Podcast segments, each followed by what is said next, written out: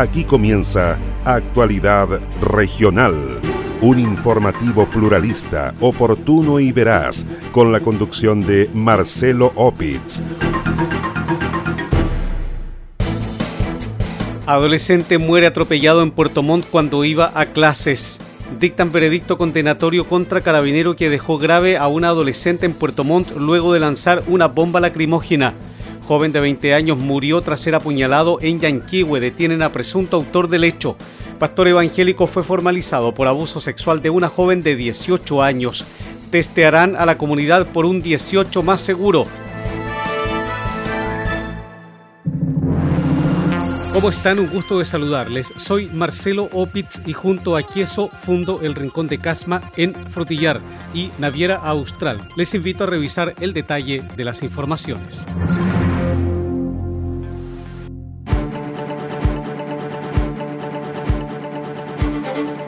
Muerte instantánea encontró un adolescente que fue atropellado por un microbús en la ciudad de Puerto Montt. El hecho ocurrió en Villa Meligüen de la capital regional en la ruta al aeropuerto El Tepual.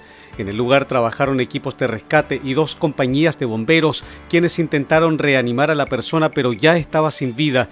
Así lo confirmó el teniente de la quinta compañía de bomberos de Puerto Montt, Pablo Soto. Sí, eh, se encontraba debajo del microbús, no estaba atrapado, eh, así que Bombero lo, sacó y comenzó de forma inmediata con las maniobras de reanimación. Como les digo, nosotros solamente nos encontramos con la escena y comenzamos de forma inmediata con las maniobras de reanimación y, ya al llegar al personal SAMU eh, contrataron el, fallecimiento del joven. Uno de los habitantes del sector, Jorge Sosa, denunció la alta velocidad a la que circulan los vehículos de la locomoción colectiva en el lugar. Pasa siempre rápido, yo vivo un poco más allá de la otra población, pero no, no hay ni un al paso ni un lado, nada. Siempre, siempre andan como locos aquí, no respetan nada. Igual yo vivo en la otra población, pero los micros pasan, pero soplados, no, no respetan nada, nada, nada, nada. Han venido dos personas a verificar si son familiares de él y nadie lo conoce, tiene el celular, el carabinero lo vio el, celular ahí no está bloqueado, no saben quién es, y no ha llegado ni un familiar, no ha llegado nadie. Personal del SAMU de Puerto Montt contató el deceso del menor de edad, el cual no portaba documentos ni otro oficio que ayude a dar con su identificación. Por ello, la Fiscalía del Ministerio Público determinó que personal policial quede a cargo de la identificación, mientras que peritos de la CIAT desarrollarán las indagatorias para esclarecer las circunstancias del hecho. Así lo confirmó el teniente Felipe Vázquez Medel, oficial de dicha unidad de carabineros. En este momento estamos realizando el levantamiento planimétrico, la fijación fotográfica y además posterior vamos a realizar el empadronamiento de testigos para poder reafirmar la tesis mm, que va a sostener el informe técnico que nosotros vamos a evacuar a la Fiscalía en su oportunidad. El conductor del bus quedó a disposición de la Fiscalía del Ministerio Público de Puerto Montt. Un joven de solo 20 años de edad murió tras ser apuñalado en la vía pública en la ciudad de Yanquihue. El hecho ocurrió en calle Teniente Merino, donde un joven fue agredido por un sujeto que posteriormente fue detenido por personal policial. La víctima recibió una herida cortante a la altura del tórax, por lo que fue derivado al hospital local, pero dejó de existir debido a la gravedad de la lesión por orden de la Fiscalía del Ministerio Público de Puerto Varas, hasta el recinto asistencial llegaron detectives de la Brigada de Homicidios de la Policía de Investigaciones de Puerto Montt, quienes revisaron el cuerpo y corroboraron la intervención de terceros en el fallecimiento. Así lo confirmó el subprefecto Enrique Zamora, jefe de dicha unidad policial. El oficial añadió que entre el agresor de 29 años y la víctima se estableció que eran personas conocidas puesto que el fallecido arrendaba una pieza en un domicilio de calle Teniente Merino, mientras el detenido corresponde al cuñado del dueño de esa propiedad y mantiene antecedentes policiales por hurto e infracción a la ley de drogas. La Brigada de Homicidio de Puerto Montt está poniendo a disposición del juzgado de garantía a un detenido por el delito de homicidio producto del resultado de las diligencias de investigación desarrolladas por los detectives durante la noche, a raíz de la solicitud de concurrencia por parte de la Fiscalía Local de Puerto Varas, por cuanto en el hospital de Yanquihue eh, había una persona que presentaba eh, lesiones por efecto de arma cortopunzante por acción de tercero, y a raíz de esta situación se debía investigar, por lo cual se solicitó la concurrencia de la brigada los cuales concurrieron hasta la comuna de Yanquihue junto al equipo pericial del laboratorio efectuando la diligencia de reconocimiento tanto del cadáver, verificando la lesión principal que mantenía y también efectuando las diligencias de, inspección del sitio de suceso y de investigación en el lugar donde se desarrollaron estos hechos. La persona presenta una herida cortopunzante en la altura de la región torácica anterior. Bueno, los hechos eh, se habrían desarrollado en la calle Teniente Merino de la comuna de Yanquihue, donde producto de una discusión en horas de la noche de ayer, eh, sostenida por dos personas, lamentablemente una de ellas resultó eh, lesionada, falleciendo cuando fue trasladada al hospital de Yanquihue. Finalmente los detectives eh, lograron además ubicar y detener en flagrancia al autor material de este hecho, el cual en horas de la mañana será puesto a disposición del juzgado de garantía de Puerto Varas. Los antecedentes preliminares dan cuenta que tenían una, eran personas conocidas y em, efectivamente, al menos con, en la Policía de Investigaciones, el imputado presenta antecedentes. El detenido fue puesto a disposición del juzgado de garantía de Puerto Varas, confirmó la fiscal Lorena Mesa. La persecutora añadió que solicitó la ampliación de la detención hasta el miércoles de la semana en curso, a la espera de los resultados de la autopsia. Durante la madrugada del día lunes se produjo el homicidio de un hombre adulto en la comuna de Yanquihue. El imputado actualmente se encuentra detenido y será formalizado el día miércoles en el juzgado de garantía de Puerto Varas. Las diligencias fueron encomendadas a la Brigada de Homicidios de la Policía de Investigaciones. De esta forma, el sujeto de 29 años será formalizado este miércoles en el Tribunal de Garantía de Puerto Varas, acusado del delito de homicidio. Un pastor de una iglesia evangélica de Puerto Montt fue imputado por el delito de abuso sexual tras ser denunciado por una joven de 18 años de edad. Así lo dio a conocer la fiscal Pamela Salgado, quien añadió que se trata de un hombre de 70 años la persecutora añadió que, de acuerdo al relato de la víctima, el hombre le habría realizado tocaciones en forma indebida, por lo que solicitó de inmediato ayuda a su abuelo y una vez que el presunto agresor se fue del domicilio, se dirigieron a denunciarlo. El 4 de septiembre del año curso pasó a control de detención una persona eh, acusada por el delito de abuso sexual a persona mayor de edad. Se trata de efectivamente de un pastor de una iglesia evangélica un señor de 70 años aproximadamente, y de acuerdo al relato de la víctima, esta persona habría ido eh, el día viernes al domicilio de la víctima, una señorita de 18 años, ¿no es cierto?, que estaba en el inmueble junto a su abuelo, a sus abuelos en este caso, y el pastor era conocido de la familia desde hace muchos años. Ella relata que eh, en un momento y luego de haber estado compartiendo a la hora del desayuno, esta persona eh, le habría hecho tocaciones en forma indebida, ¿no es cierto? Eh, que ella solicitó ayuda a su abuelo y posteriormente eh, lo habrían denunciado una vez que esta persona se retira del, inmueble. básicamente, bueno, fue formalizado por el delito de abuso sexual a persona mayor de edad. consistente básicamente en tocaciones en diferentes partes del cuerpo, fundamentalmente en las zonas íntimas, Em, quedó eh, formalizado por ese delito y con medidas cautelares. En este caso la de arraigo regional, es decir, prohibición de salir de la región, arresto domiciliario parcial nocturno y prohibición de acercarse o comunicarse con la víctima mientras dure la investigación. Se fijó un plazo de investigación de 90 días. El juzgado de garantía de Puerto Montt le impuso las medidas cautelares de arraigo regional, arresto domiciliario parcial nocturno y prohibición de acercarse o comunicarse con la víctima. El plazo de investigación de la causa quedó fijado en 90 días.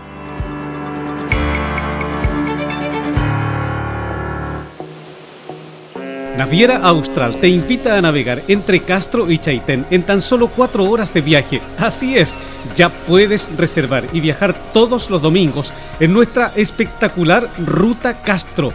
Atraviesa el Golfo Corcovado y deslúmbrate con los paisajes y fauna marina a bordo del transbordador Agios. Revisa las condiciones y requisitos para viajar en www.navieraaustral.cl. Naviera Austral Conectamos Chile, unimos personas.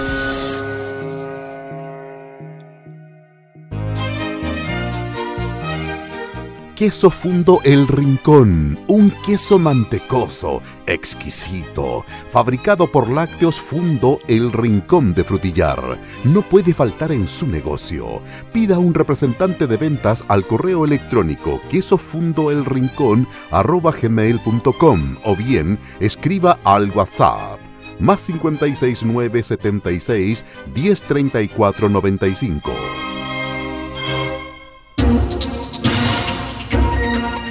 Comprometidos con toda la región. Sigue Actualidad Regional, un informativo pluralista, oportuno y veraz, con la conducción de Marcelo Opitz.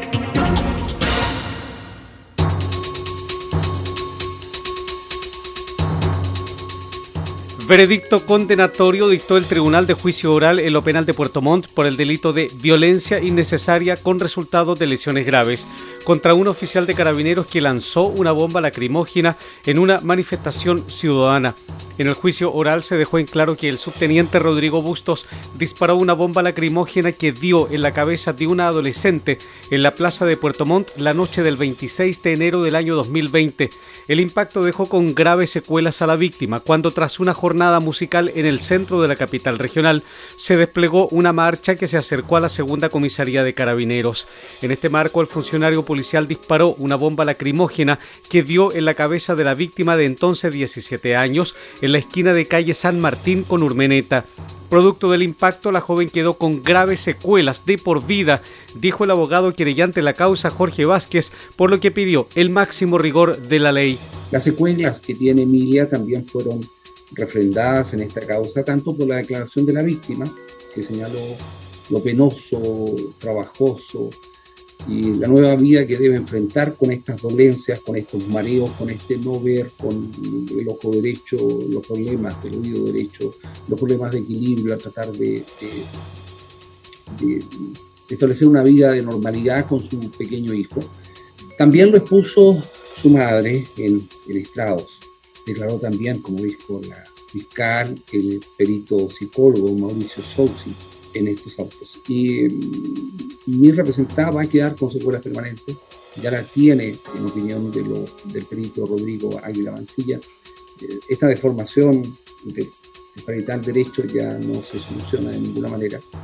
Eh, entonces, esto es más allá de la calificación de una lesión grave en el marco del artículo 79. Entonces, en razón de aquello, nosotros solicitamos eh, la aplicación de una pena efectiva de cinco años un día de privación de libertad para el condenado, toda vez que eh, el mal producido por su actuación contra derecho ha producido una extensión del mal causado que mi representado deberá llevar de por vida.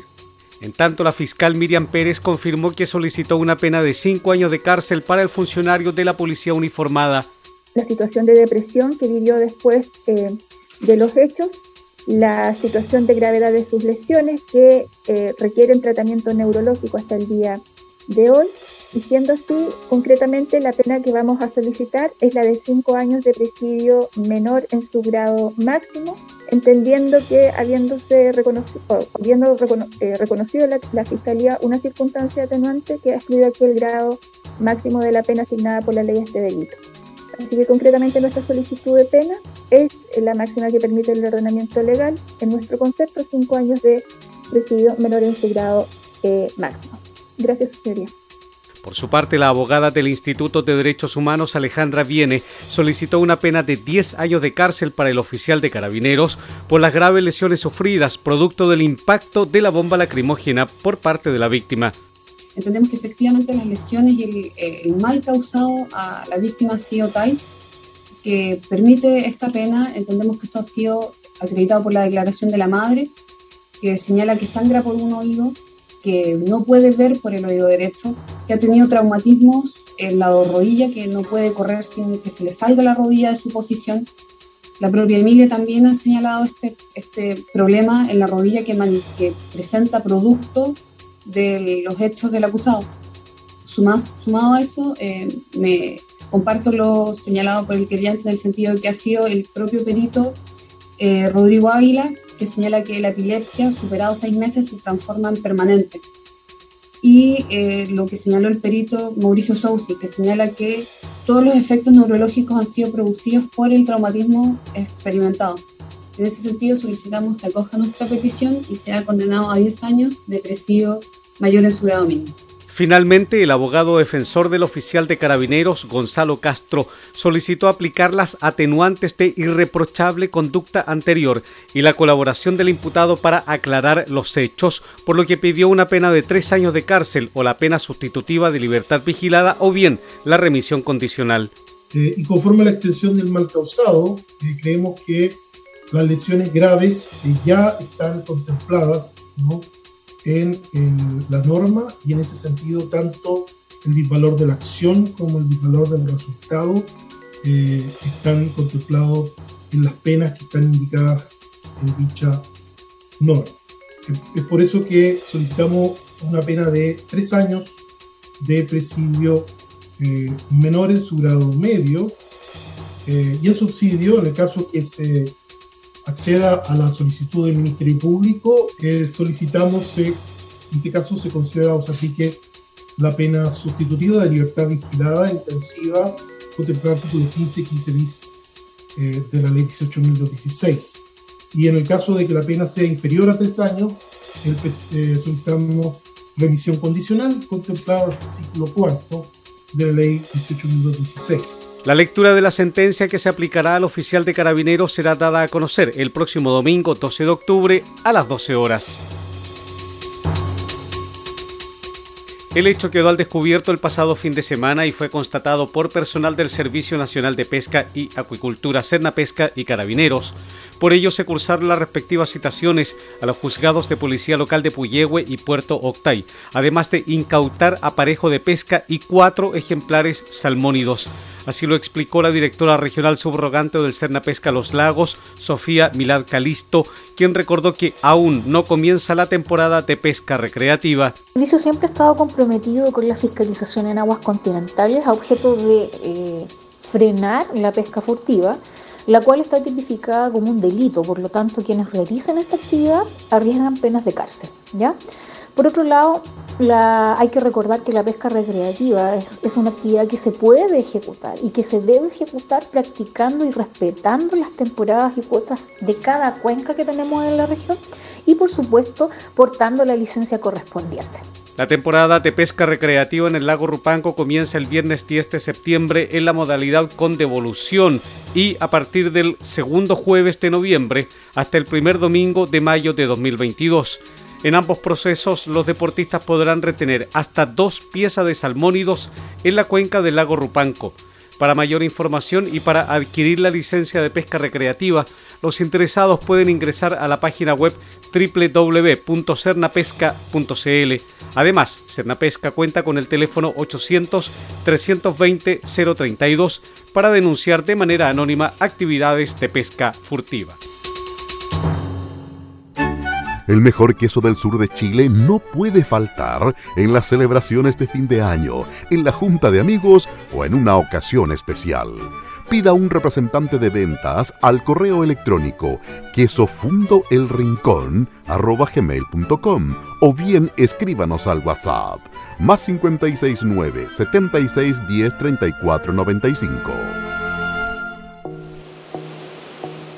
Naviera Austral te invita a navegar entre Castro y Chaitén en tan solo cuatro horas de viaje. Así es, ya puedes reservar y viajar todos los domingos en nuestra espectacular Ruta Castro. Atraviesa el Golfo Corcovado y deslúmbrate con los paisajes y fauna marina a bordo del transbordador Agios. Revisa las condiciones y requisitos para viajar en www.navieraaustral.cl. Naviera Austral Conectamos Chile, unimos personas.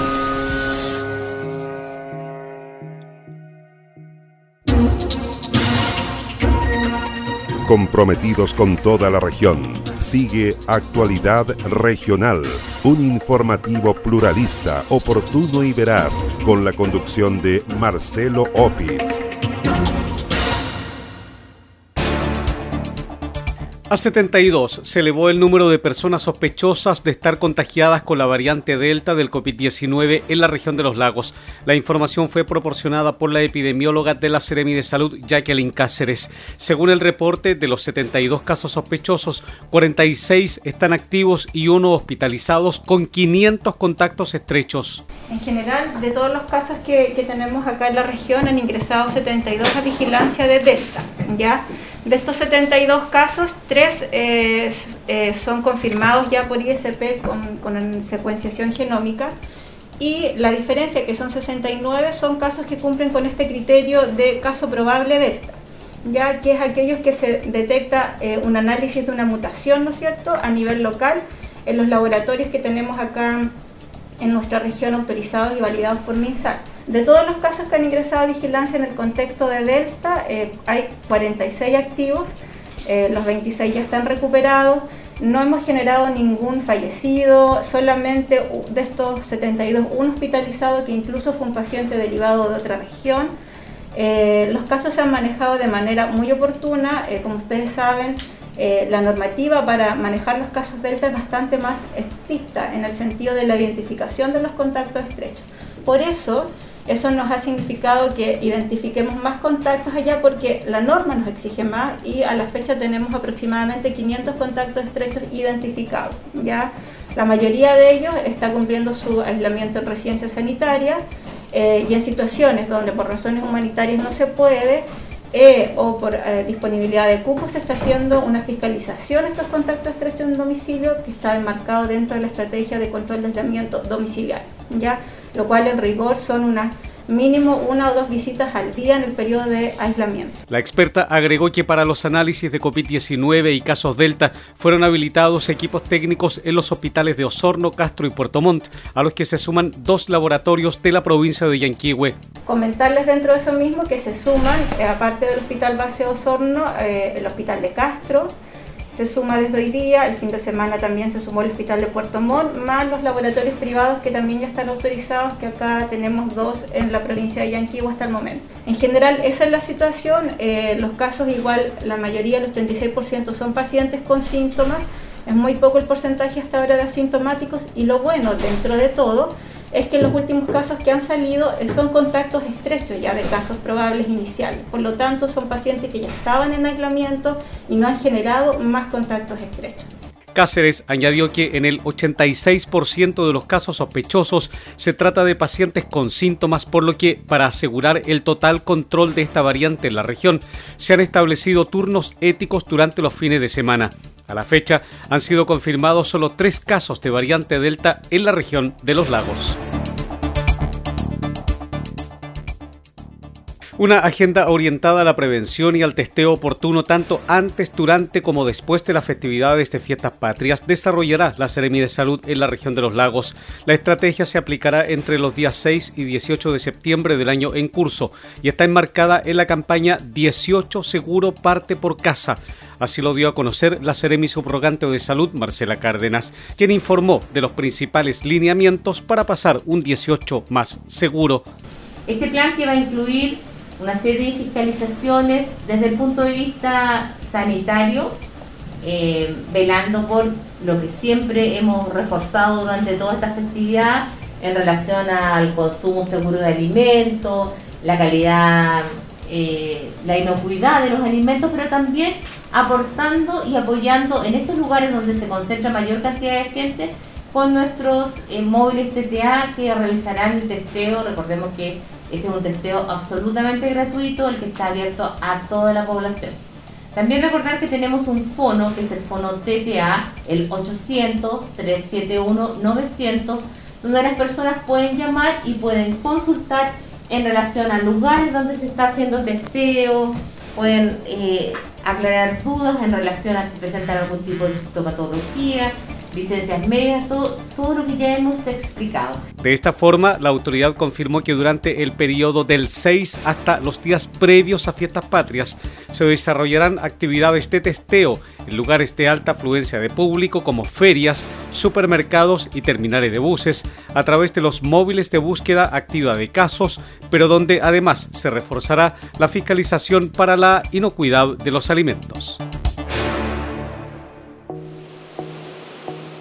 Naviera Austral te invita a navegar entre Castro y Chaitén en tan solo cuatro horas de viaje. Así es, ya puedes reservar y viajar todos los domingos en nuestra espectacular Ruta Castro. Atraviesa el Golfo Corcovado y deslúmbrate con los paisajes y fauna marina a bordo del transbordador Agios. Revisa las condiciones y requisitos para viajar en www.navieraaustral.cl. Naviera Austral Conectamos Chile, unimos personas. ¿Es usted dueño de un negocio de barrio? Queso Fundo El Rincón. Posee el mejor queso del sur de Chile al precio más conveniente. Contáctese con uno de nuestros ejecutivos de venta y solicite más información en www.quesofundoelrincón.cl. Usted se está informando por Actualidad Regional, un informativo pluralista, oportuno y veraz, con la conducción de Marcelo Opitz. Así estamos cerrando la presente edición de Actualidad Regional que hemos presentado a través de radios Origen de Río Bueno, Antillanca de Osorno, Mía de Río Negro, Viva de Purranque, Frutillar de Frutillar y el lago Yanquihue, Gratísima de Puerto Varas, Despierta de Yanquihue, Restauración de Fresia, Los Muermos de los Muermos, Maullín de Maullín, Belén de Puerto Montt, Estuario de Cochamó, Coloane de Kemchi, En la Noticia Radio de Castro, FM Siempre de Quillón, Chaitén de Chaitén, Palena Futaleufú y de Hornopirén, Hornopirén de Gualaigüe. Además, en prensa del estuario.cl, paislobo.cl, noticiasriobueno.com y actualidadregional.cl y los fanpage Purranque al día de Purranque, el volcán de Frutillar y kilómetro mil del lago Yanquihue. Soy Marcelo Opitz y junto a Queso fundo el Rincón de Casma en Frutillar y Naviera Austral. Les agradezco su sintonía.